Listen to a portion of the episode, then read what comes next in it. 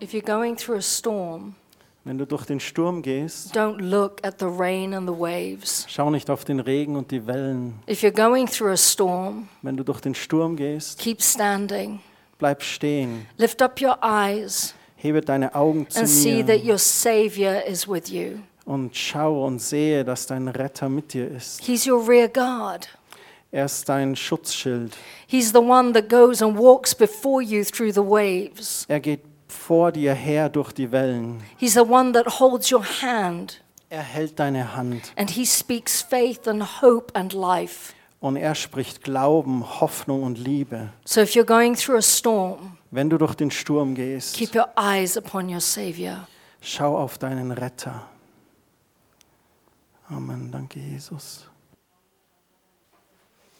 Guten Morgen. Schön, euch alle zu sehen. Wir waren gestern wandern mit ein paar Männern. Überhaupt sind meine Beine heute sehr schwer. Wir waren ja beim Freitag beim Soccergolf. Das war jetzt nicht so anstrengend. Und dann waren wir da gestern wandern mit der Truppe hier. Das war so zwischendrin mal. Und da waren wir hier. Gipfelfoto auf dem Fockenstein. Die Luft ist da sehr dünn. Das sind so gefühlte 4732 Meter.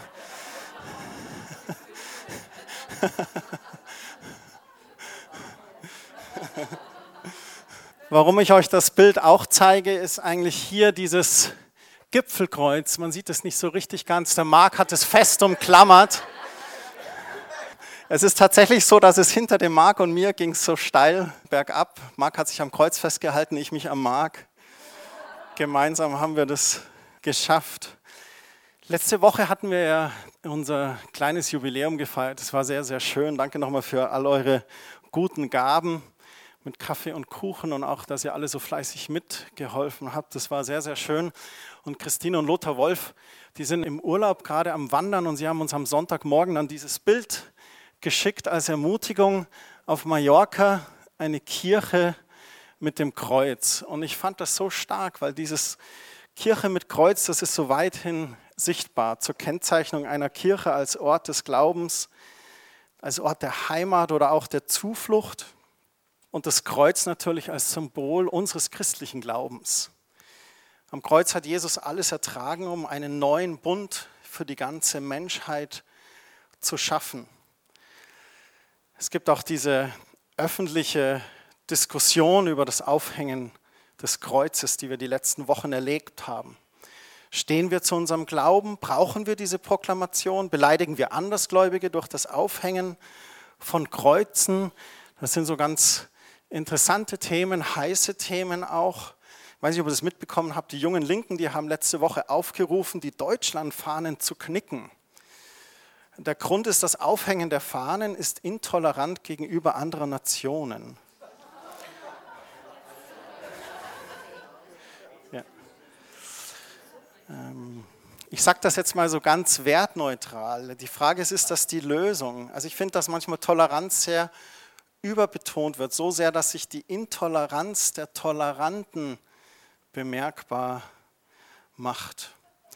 Gottes Schrift ist zu dem Thema eigentlich ganz deutlich. Paulus hat in die Korinther geschrieben, es ist mir alles erlaubt, aber es ist nicht alles nützlich.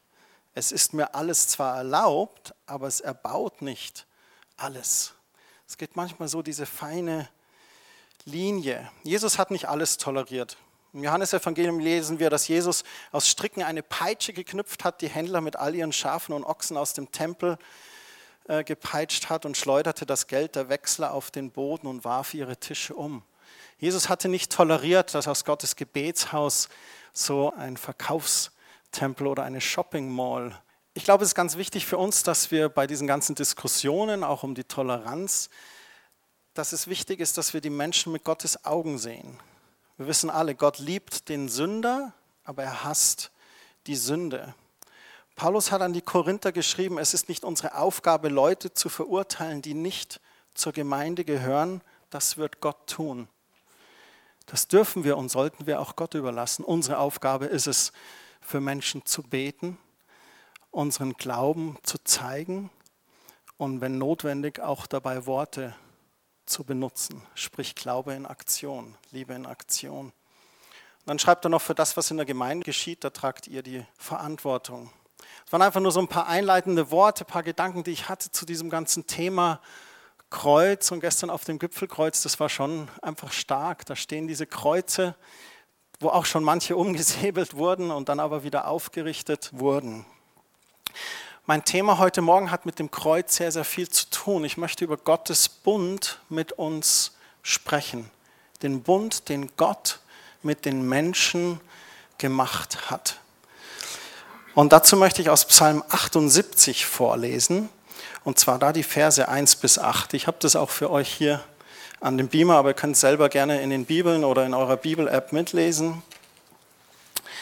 Ich lese einfach mal vor, ein Psalm, den Asaf geschrieben hat. Da heißt es auch von Asaf zum Nachdenken. Also für uns zum Nachdenken, zum Reflektieren. Da heißt es, höre mein Volk auf meine Weisungen, gib Acht auf das, was ich dir sage. Ich will euch die Geschichte unseres Volkes vor Augen malen, ihre dunklen Rätsel will ich euch erklären. Was sagt Asaf hier? Jetzt hört mal gut zu, ich erzähle euch mal über die Geschichte von Gottes Volk, was da passiert ist. Dann heißt es weiter Vers 3, was wir gehört und erfahren haben, was schon unsere Väter uns erzählten, das wollen wir auch unseren Kindern nicht verschweigen. Jede Generation soll von den mächtigen Taten Gottes hören, von allen Wundern, die er vollbracht hat. Früher war es natürlich so, dass Amazon noch nicht existierte. Du konntest dir nicht einfach eine Hoffnung für alle wo bestellen und nachschlagen, wie war denn die Geschichte des Volkes Gottes. Früher war es so, da wurden die Geschichten weitergetragen, von Generation zu Generation. Da schreibt er hier im Vers 5, er gab Israel sein Gesetz, gab den Nachkommen Jakobs seine Gebote. Unseren Vorfahren befahl er sie ihren Kindern bekannt zu machen. So soll jede Generation seine Weisungen kennenlernen. Alle die Kinder, die noch geboren werden, auch diese sollen sie ihren Nachkommen einprägen. Sie alle sollen auf Gott ihr Vertrauen setzen und seine Machttaten nicht vergessen auf Gottes Vertrauen setzen und seine Machttaten nicht vergessen. Nicht vergessen, was er schon Gutes getan hat. Nicht vergessen, welche Wunder er schon gewirkt hat. Das ist besonders wichtig, wenn man im Sturm steht, wie Kerstin vorhin gesungen hat. Nicht auf die Umstände dann zu schauen, sondern auf den Retter, auf den mächtigen Gott zu schauen. Was er befohlen hat, das sollen sie tun und nicht so handeln wie ihre Vorfahren, die sich gegen Gott auflehnten und sich ihm widersetzten. Sie waren untreu und unbeständig. Das sind hier seine einleitenden Worte. Ein paar wichtige Worte. Jede Generation soll seine Weisungen kennenlernen. Sie alle sollen ihr Vertrauen auf Gott setzen. Sie sollen sich nicht gegen Gott auflehnen, wie es einige vor ihnen taten. Der Psalm geht dann weiter und beschreibt die Geschichte des Volkes Gottes, wo das Volk Gottes sich von Gott entfernt hatte und Misserfolg erlebt hat, wo das Volk Gottes sich treu im Bund mit Gott gehalten hat, das Vertrauen auf Gott gesetzt hat, wo Gott sie gesegnet hat. Dieses Lied warnt die Israeliten vom geistlichen Versagen ihrer Vorfahren zu lernen. Finde ich eigentlich gut. Ich glaube, deswegen sind auch so verschiedene Geschichten in der Bibel. Die Bibel ist nicht unbedingt ein Erfolgsbuch in dem Sinne, dass da nur Erfolgsgeschichten von Menschen drinstehen. Da stehen auch viele Geschichten von Misserfolgen drin. Das finde ich aber positiv und gut, weil erstens zeigt es mir, alle sind nur Menschen und die Geschichten stehen auch drin, um daraus zu lernen. Das heißt, wir müssen nicht die Fehler wiederholen, um aus Fehlern zu lernen. Wir dürfen von den Fehlern anderer lernen. Das ist Gottes Gnade. Das finde ich gut. Sie sollten alles daran setzen, den Weg des Zweifels, der Untreue und der Rebellion zu vermeiden. Sie sollten Gott vertrauen und dem Bund, den er mit ihnen geschlossen hatte. Wenn du den Psalm dann eben weiterliest, dann nimmt Asaf dich in diese Geschichte, zeigt, welche Generationen den Bund mit Gott ernst genommen haben und welche nicht. Ich möchte nochmal auf das Kreuz zurückkommen. Wer von euch kennt Michael W. Smith, den christlichen Künstler aus USA? Ah, schon einige schon seit über drei Jahrzehnten aktiver Musiker für den Herrn. Viele kennen vielleicht von früher noch dieses Lied Friends über Freundschaften. Er hat dann auch mal ein sehr bekanntes Lied geschrieben für die Chrissy Bernell, die bei dem Columbine High School Amoklauf vor, ich glaube, zwölf oder 13 Jahren ums Leben kam. und hat viele Lobpreislieder in den letzten Jahren geschrieben, von denen wir auch einige hier in der Gemeinde singen. Und er hat ein Lied geschrieben, das ist schon ein paar Jahre her, das heißt Cross of Gold, Goldkreuz. Und da heißt es im Text folgendermaßen, Sag mir, warum du dein Goldkreuz trägst. Ist es ein Statussymbol oder ist es tatsächlich Spiegelbild deiner Seele? Brennt es in dir? Ist es deine Leidenschaft, ein Symbol der Liebe Gottes, die in dir lebt? Oder ist es nur ein Spiel, wie Religionssymbole in der Mode, irgendeine Phase, durch die du gerade gehst? Für einige ist es einfach etwas, um den Hals zu tragen, nur eine Kette, ein Schmuck. Ist es nur Dekoration oder reine Proklamation? Dann sagt am Schluss, es bedeutet viel mehr als das für mich. Viele haben ein Kreuz als Schmuckstück, doch was bedeutet es wirklich für dich? Trägst du es als Zeichen des Bundes, den du mit Gott hast? Ist es tatsächlich Realität in deinem Leben? Als ich den Psalm 78 reflektiert habe, da dachte ich mir, der Psalm ist aktueller denn je. Ich stelle immer wieder fest, wie herausfordernd es ist, trotz aller Versuchungen auf dem schmalen Weg zu bleiben mit Gott. Trotz aller Anfechtungen meinem Gott weiterhin zu vertrauen. Trotz des Sturmes weiter auf meinen Erretter zu schauen. Trotz meines eigenen Egos immer wieder zu sagen, Herr, nicht mein Wille, sondern dein Wille geschehe. In all diesen Punkten bin ich sehr dankbar, dass ich einen starken Bündnispartner habe. Und ich habe hier diese, diese zwei Hände, die einander wie so einen Vertragsabschluss machen. Ein Mann und eine Frau, die sich die Hand reichen, so nach dem Motto, okay, mit Handschlag besiegelt, du kriegst mein Auto. Jetzt habe ich eure Aufmerksamkeit. Ähm, Gott unterzeugen auch noch, gell? War nur ein Scherz, sollte ich vielleicht noch dazu hinfügen. Wir haben einen starken Bündnispartner und das ist unser Gott. Wir sind in einem Bund mit Gott. Und ähm, wenn wir dann mal fallen, dann sagt er zum Beispiel, wenn wir unsere Sünden bekennen, dann erfüllt Gott seine Zusage treu und gerecht. Er wird uns unsere Sünden vergeben und uns von allem Bösen reinigen. Wenn wir in Anfechtungen sind, dann sagt er, in all dem überwinden wir weit durch den, der uns geliebt hat, Christus. Und mit Jesus, unserem Vorbild im Garten Gethsemane, dürfen wir voller Dankbarkeit immer wieder sagen, Herr, deine Wege sind sowieso tausende Mal besser als meine eigenen Wege. Herr, dein Wille soll geschehen in meinem Leben.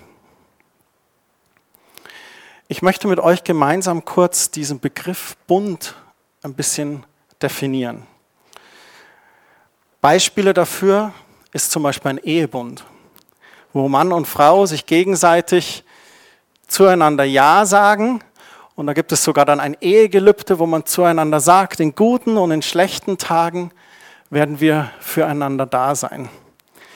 Äh, wie es der Zufall gerade spielt, haben wir heute 23. Hochzeitstag. Und ich liebe dich sehr. Und es ist schön, das Thema passt.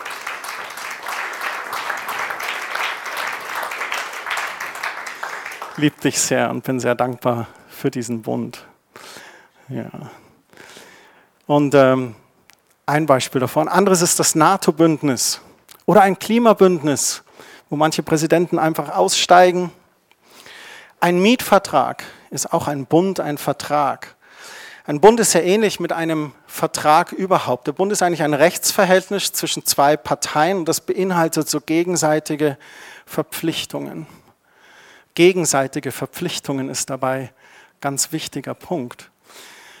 Gott hat den Menschen geschaffen, um mit ihm Gemeinschaft zu haben und um mit ihm einen Bund zu leben, eine ganz innige Gemeinschaft.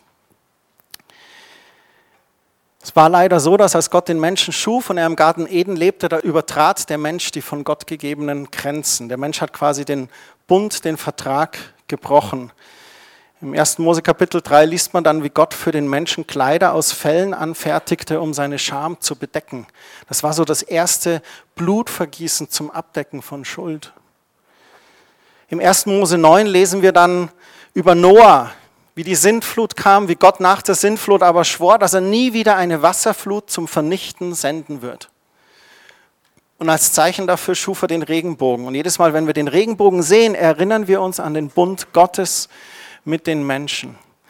Ich erinnere mich noch, äh, letztes Jahr, da haben wir den Paul Mayberger getauft im Heimstettner See.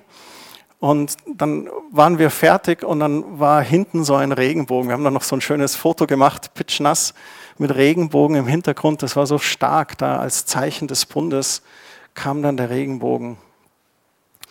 Und Gott hat das richtig geschworen. Er hat dann gesagt, das gilt für alle Zeiten. Ich schließe diesen Bund mit euch und allen Lebewesen und der Regenbogen soll ein Zeichen für dieses Versprechen sein. Steht im 1. Mose Kapitel 9, Vers 12.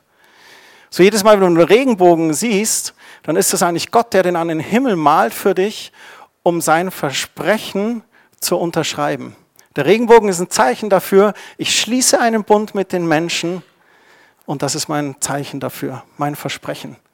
Deswegen ist es so wunderbar. Mittlerweile sind, kennen wir ja die Krimler Wasserfälle ganz gut und da gibt es so an der dritten und vierten Plattform, wenn du da richtig stehst am Vormittag und die Sonne richtig kommt, dann hast du da auch so schön diesen Regenbogen, den viele schon aufs Foto gebannt haben. Im zweiten Mose Kapitel 12 und 13 lesen wir dann vom Auszug des Volkes Israel aus Ägypten.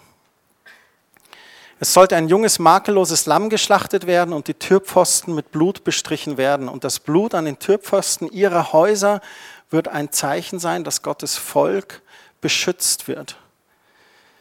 Gott sprach sogar im 2. Mose 12, 13, wenn ich das Blut sehe, dann will ich euch verschonen.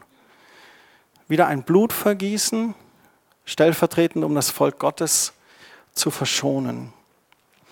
Dann zieht das Volk Gottes aus, wird bewahrt, zieht dann durch die Wüste, muss dann 40 Jahre ein bisschen Hausaufgaben machen, weil sie eben teilweise sehr stur und stolz waren, rechthaberisch, besserwisserisch. Am Berg Sinai, da erneuert Gott den Bund mit seinem Volk, gibt ihm die zehn Gebote und andere Gesetze. Immer wieder streckt Gott die Hand da und sagt, ich will einen Bund mit euch, ich will ein Bündnis mit euch, ich will im Vertrag mit euch sein. Ich möchte mit euch Gemeinschaft haben, innige Gemeinschaft. Über die nächsten 100 Jahre, da kündigten die Propheten immer wieder an, dass Gott einen neuen Bund schließen wird, der dann in Jesus Christus Wirklichkeit geworden ist. Und jetzt kommen wir zu diesem neuen Bund Gottes mit uns. Jetzt kommen wir zum Kreuz.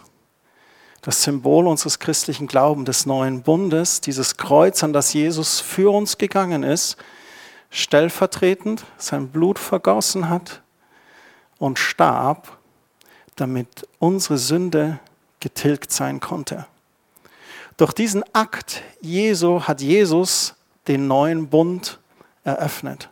Und ich möchte jetzt abschließend mit euch ein paar Verse im Hebräerbrief lesen, die das sehr gut verdeutlichen. Und zwar im Hebräer 8, Vers 6.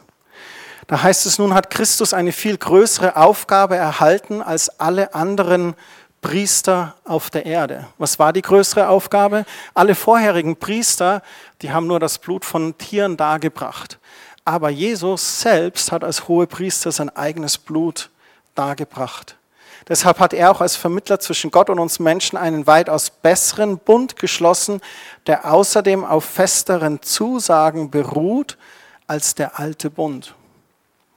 Was sind die festeren Zusagen? Die Hauptaussage ist, dass durch Jesu Blut alle Sünden getilgt sind. Im alten Bund waren die nur abgedeckt. Und ich möchte das mit euch lesen, ein Kapitel weiter, Hebräer 9, Verse 15 und 16. So hat Christus den neuen Bund zwischen Gott und uns Menschen vermittelt. Er starb, damit die Sünden aufgehoben werden, die während des alten Bundes geschehen sind. Das ist genau der Punkt. Im alten Bund waren die nur abgedeckt. Und Jesus starb aber, um die alle aufzuheben, um die alle zu tilgen. Nun können alle, die dazu berufen sind, das von Gott zugesagte unvergängliche Erbe empfangen, das ewige Leben bei Gott. Ein Testament wird erst eröffnet, wenn der Tod seines Verfassers nachgewiesen ist. Jesus hat durch seinen Tod ein neues Testament eröffnet. In manchen Bibeln heißt das sogar noch, das Alte Testament, das Neue Testament, ATNT. Und so ist das geschehen. Und Jesus hat diesen neuen Bund geschaffen. Früher war das Volk des Bundes eigentlich nur das Volk Israel. Jetzt ist es die ganze Menschheit. Jeder, der an Jesus Christus glaubt, ist ein Bündnispartner Gottes. Und der Punkt, auf den ich heute Morgen hinaus will, ist der, wie ernst nehmen wir diesen Bund Gottes mit uns, den er mit uns geschlossen hat. Sind wir uns dessen wirklich bewusst, dass wir da Vertragspartner, Bündnispartner sind? Dass das eine sehr ernste Sache ist und dass es auch beidseitig ist. Gegenseitige Verpflichtungen. Das Geniale an dem Bund mit Gott oder mit Jesus ist, dass wenn wir unser, unseren Bund mit ihm mal brechen, dass es ein Bund der Gnade ist, in dem wir zu ihm kommen können und dort, wo wir gebrochen haben, ihn um Vergebung bitten und er sagt, ich vergebe dir. Und wenn Menschen involviert sind, fordert uns Jesus heraus. Wenn du dadurch Menschen verletzt hast, geh zu diesen Menschen hin, bitte sie auch um Vergebung, um Dinge ins Reine zu bringen. Im Hebräischen ist das Wort für Bund und Vertrag interessanterweise dasselbe. Das heißt Berit. Im Griechischen auch, da heißt das Wort Diatheke. So ein Bund zur damaligen Zeit, der war sehr interessant. Da ging es meist um die Treue eines geringer, stärkeren Bündnispaters, also eines Vasallen oder eines Vasallenkönigs oder Staates mit einem stärkeren Vertragspartner. Das wollte man sicherstellen. Das heißt, ein, ein einfaches, kleineres Volk oder eine kleine Gruppe von Menschen, die konnte sich mit jemand Stärkeren verbünden und sagen, lass uns einen Bund machen. Dann sagte der Stärkere, naja, was habe ich jetzt davon? Dann sagte der Kleine, naja, ich habe 1000 Soldaten und du hast 500.000 Soldaten oder 50.000, aber wir 1000, wir schwören dir die Treue und wenn du in den Krieg ziehst, werden wir mit dir in den Krieg ziehen. Und dann hat der Stärke gesagt, okay, das ist ein Angebot, aber was erwartest du von mir? Wir erwarten von dir den Schutz für uns Kleinere. Wir erwarten von dir, dass du genauso für uns einstehst und für uns da bist. Diese Verträge früher, das waren richtig lange Dokumente. Zu Beginn des Vertrages, da wurde oft diese historische Entstehung festgehalten. Da war auch eine starke Betonung auf der Form und, und Sprache dieser Verträge. Man nutzte so ganz starke Wörter wie wir werden dir nachfolgen, wir werden dich fürchten und ehren, wir werden dir gehorsam sein und dich lieben. Und interessant ist so, das Hauptmerkmal von diesen Verträgen damals war die unverdiente Gnade und der Schutz des Schwächeren durch den Stärkeren. Also einmal diese unverdiente Gnade, dass man sagt, okay, bei dem fallen wir in Gnade, weil wir jetzt Bündnispartner sind und auch der Schutz des Schwächeren durch den Stärkeren. Oft hat man diese, diese, diese Bündnisse oder Verträge, dann war ganz wichtig, dass es da wichtige Zeugen gab. Oftmals wurden in diese Verträge dann irgendwelche Götter oder sonstige Menschen auch noch referiert und unter dem Namen so und so.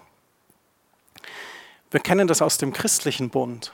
Im alten Bund, da hieß es dann, den Bund, den du mit dem Gott Abrahams, Isaaks und Jakobs hast.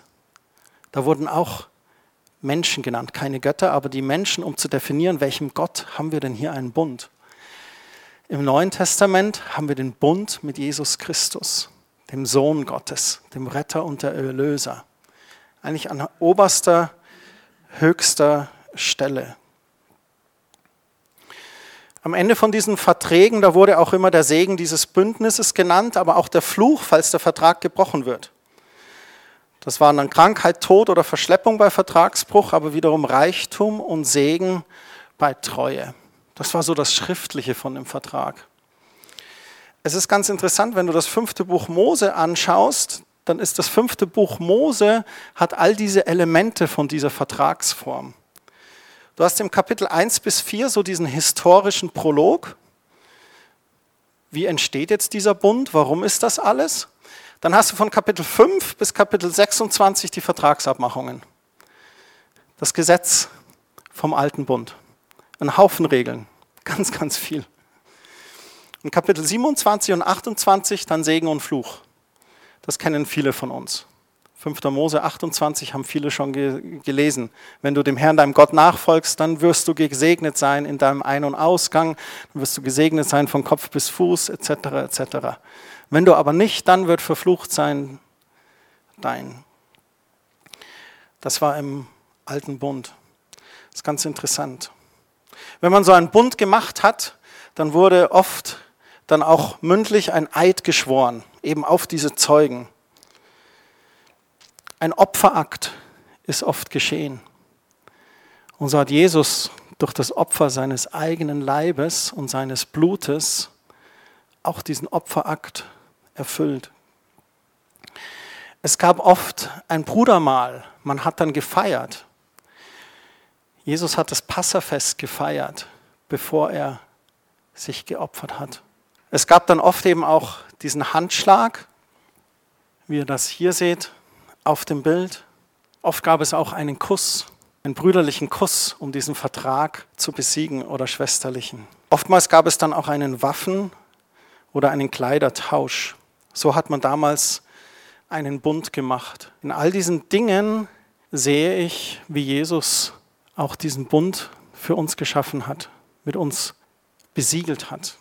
Hebräer Kapitel 10, im Vers 10, da heißt es, er hat mit seinem Tod am Kreuz diesen Willen Gottes erfüllt und deshalb sind wir durch sein Opfer ein für alle Mal von Gott angenommen.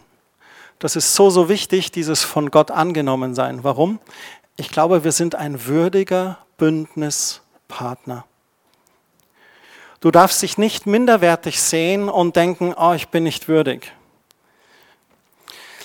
Viele von euch kennen das vielleicht aus der katholischen Liturgie. Ich bin nicht würdig, dass du eingehst unter mein Dach, aber sprich nur ein Wort, damit dein Wille geschieht. Das ist eigentlich gut gemeint, weil man, weil man eigentlich, man will Demut damit ausdrücken. Aber bei vielen ist das so verankert, so dieses, ah, ich bin nicht würdig und ich darf nicht und so.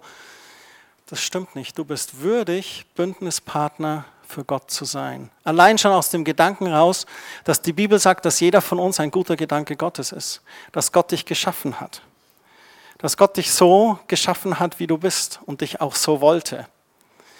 Dass er sich gedacht hat, ah, ich brauche noch so eine Astrid, wie sollen wir die machen? Jesus, Heiliger Geist, wie machen wir das? Und dann, genau, so soll sie sein. Und dann war die Astrid geschaffen. Und Gott hat gesagt, Astrid ist gut so. Ich möchte, dass sie so ist. Und so sagt Gott das über jeden von uns. Die Schrift sagt das. Jeder ist ein guter Gedanke Gottes. Jeder ist gewollt.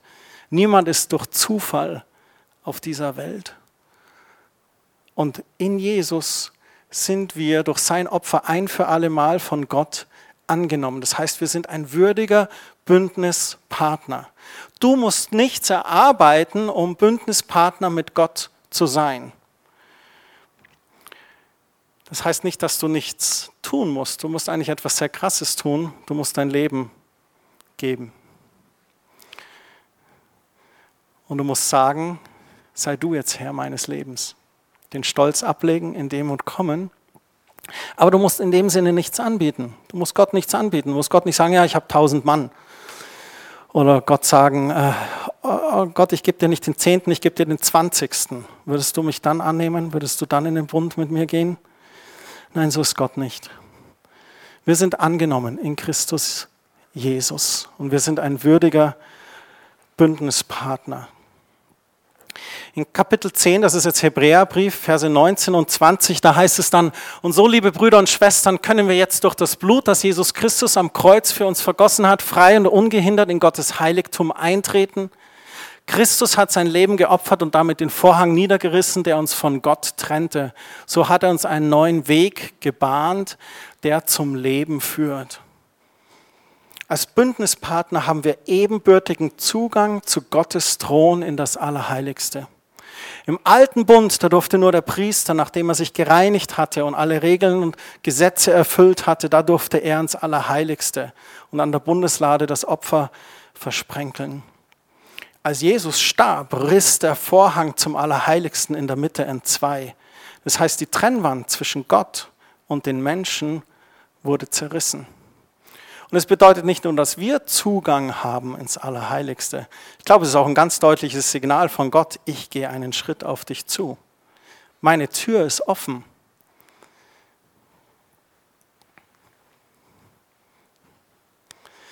Im Vers 22 heißt es dann, darum wollen wir uns Gott nähern mit aufrichtigem Herzen und im festen Glauben, denn das Blut Jesu Christi hat uns von unserem schlechten Gewissen befreit und von aller Schuld reingewaschen.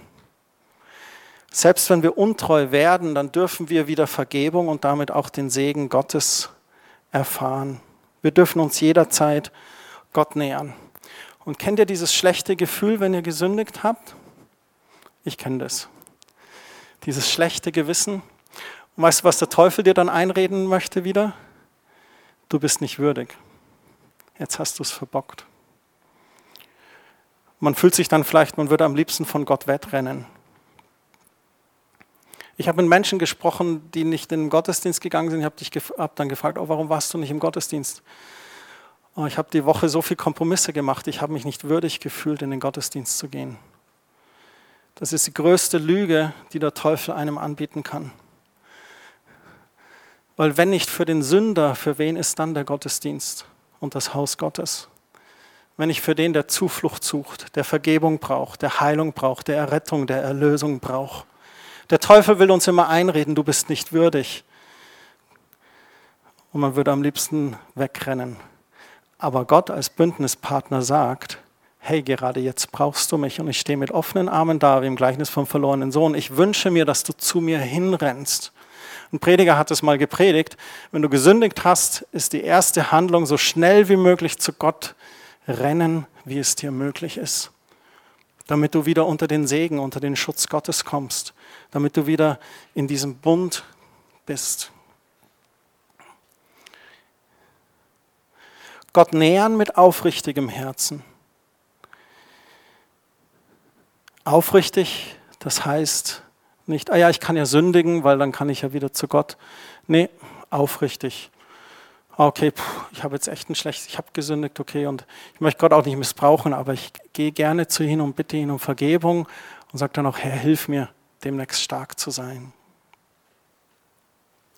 Mit aufrichtigem Herzen und im festen Glauben. Glauben ist Vertrauen. Psalm 78 haben wir gelesen, dass sie ihren Vertrauen auf Gott setzen, ihr Glauben, ihre Hoffnung. Glauben ist ein Vertrauen auf Dinge, die man nicht sieht, die aber real sind und dann im Glauben zu Gott zu kommen und darauf zu vertrauen, dass er in seinem Bund treu ist. Gegenseitige Verpflichtungen. Gott sagt, jeder, der zu ihm kommt mit aufrichtigem Herzen und um Vergebung bittet, dem würde seine Schuld erlösen, dem würde die Schuld tilgen. Wir dürfen Gott da vertrauen, Gott auch glauben. Das ist wichtig, auch dieses richtige Vaterbild von Gott zu haben, ihn als liebenden Vater zu sehen, der gerne vergibt. Nicht als strafender Gott, der Blitze schleudert. Das überlassen wir den griechischen Ideen oder Hirngespinsten. Unser Gott schleudert keine Blitze. Im Gegenteil, er hat sogar geschworen, nie wieder eine Wasserflut kommen zu lassen. Gott will nicht vernichten, Gott möchte heilen. In den letzten Versen heißt es dann im Vers 38 bis 39, nur wer mir Gott vertraut, der wird leben. Wer aber zurückweicht und aufgibt, an dem werde ich keinen Gefallen finden. Ich möchte, dass wir uns konzentrieren auf den ersten Teil vom Vers 38. Nur wer mir Gott vertraut, wird leben. Dass wir unser Vertrauen auf Gott setzen. Dass wir auf ihn schauen im Sturm. Dass wir eben nicht zurückweichen und aufgeben. Und dann sagt er hier, doch wir gehören nicht zu denen, die zurückweichen und verloren gehen, wir gehören zu denen, die am Glauben festhalten und damit das ewige Leben gewinnen. In einer anderen Übersetzung, die ich hier habe, da heißt es im Vers 38, wer an ihn glaubt, wird leben, weil ihm die Schuld vergeben ist. Wir gehören nicht zu denen, die zurückweichen und verloren gehen. Wir gehören zu denen, die am Glauben festhalten und das ewige Leben gewinnen. Ist das leicht? Nicht immer. Es ist herausfordernd. Aber es ist es wert, dran zu bleiben. Ich habe jetzt hier so ein Bild gemalt von dem Bund, den Gott geschaffen hat. Beschrieben ein bisschen, was früher ein Bund beinhaltet hat. Was Jesus in diesem Bund alles erfüllt hat. Und ich hoffe, dass wir heute mit einem Bewusstsein weggehen, dass wir diesen Bund Gottes, den er für uns geschaffen hat, dem er alles gegeben hat, seinen eigenen Sohn sogar, dass wir den respektieren, mit einer gewissen Hochachtung anschauen. Das hat mir in meinem Leben geholfen und Kraft gegeben, auf dem schmalen Weg zu bleiben, weil mir bewusst war, ich will diesen Bund nicht leichtfertig nehmen. Das hat mir geholfen in Versuchung, stark zu bleiben, weil ich wusste, ich habe einen starken Bündnispartner in mir. Die Kraft des Heiligen Geistes in mir, der mir hilft. Lasst uns dem Bund Gottes treu sein, ihn respektieren. Und es gibt eine geniale Stelle aus Offenbarung 12, mit der ich abschließen möchte heute Morgen, bevor wir Abendmahl feiern. Das ist Offenbarung 12, die Verse 10 bis 11. Jetzt hörte ich eine gewaltige Stimme im Himmel rufen. Nun ist der Sieg Gottes endlich sichtbar. Seine Stärke und seine Herrschaft sind endgültig. Alle Macht liegt in den Händen seines Sohnes Jesus Christus. Denn er ist endgültig gestürzt, der Ankläger, der unsere Brüder Tag und Nacht vor Gott beschuldigte. Dieser Ankläger ist der Teufel, der Satan, der uns immer wieder anklagt, der uns beschuldigen möchte. Aber der ist endgültig gestürzt und dann heißt es, sie, das Volk Gottes, sie haben ihn besiegt durch das Blut des Lammes und durch die Wahrheit des Wortes Gottes, die sie bezeugt haben. Dafür haben sie ihr Leben eingesetzt und den Tod nicht gefürchtet. Das ist das Ende vom Buch. Sie haben ihn besiegt durch das Blut des Lammes und die, die Wahrheit des Wortes Gottes, die sie bezeugt haben. Wir können siegreich sein durch unseren Bündnispartner Jesus Christus. Wir müssen einfach dran festhalten. Und ich möchte euch ermutigen, festzuhalten an diesem Bund mit Gott, ihn zu respektieren, ihn hoch zu achten und damit die Welt um euch zu prägen. Wenn jemand einen dreckigen Witz erzählt und alle lachen, eben nicht zu lachen, weil du sagst, nee, aus Respekt meinem Gott gegenüber, das sind nicht die Werte, die ich lebe. Das ist nur ein Beispiel von vielen vielleicht. Wir haben besiegt durch das Blut des Lammes und durch die Wahrheit des Wortes Gottes, die wir bezeugt haben. In diesen Herausforderungen, in Anfechtungen, im Sturm oder in Versuchungen zu sehen, okay, das Blut des Lammes hat diesen Bund geschaffen, ich bin stark in diesem Bund. Und das Wort Gottes, das Schwert des Geistes zu nehmen und in die Situation reinzusprechen in der Anfechtung, egal was sie ist, zu schauen, was sagt Gottes Wort und dann Gottes Wort reinzusprechen. Wir haben gesiegt durch das Blut des Lammes und durch die Wahrheit des Wortes Gottes, die wir bezeugt haben. Das ist der Bund, den Jesus für uns hat. Ein Bund, in dem wir siegreich sein können, in dem wir gesegnet sein können. Ein starker Bündnispartner, die mächtigste Kraft des Universums, ist auf deiner Seite.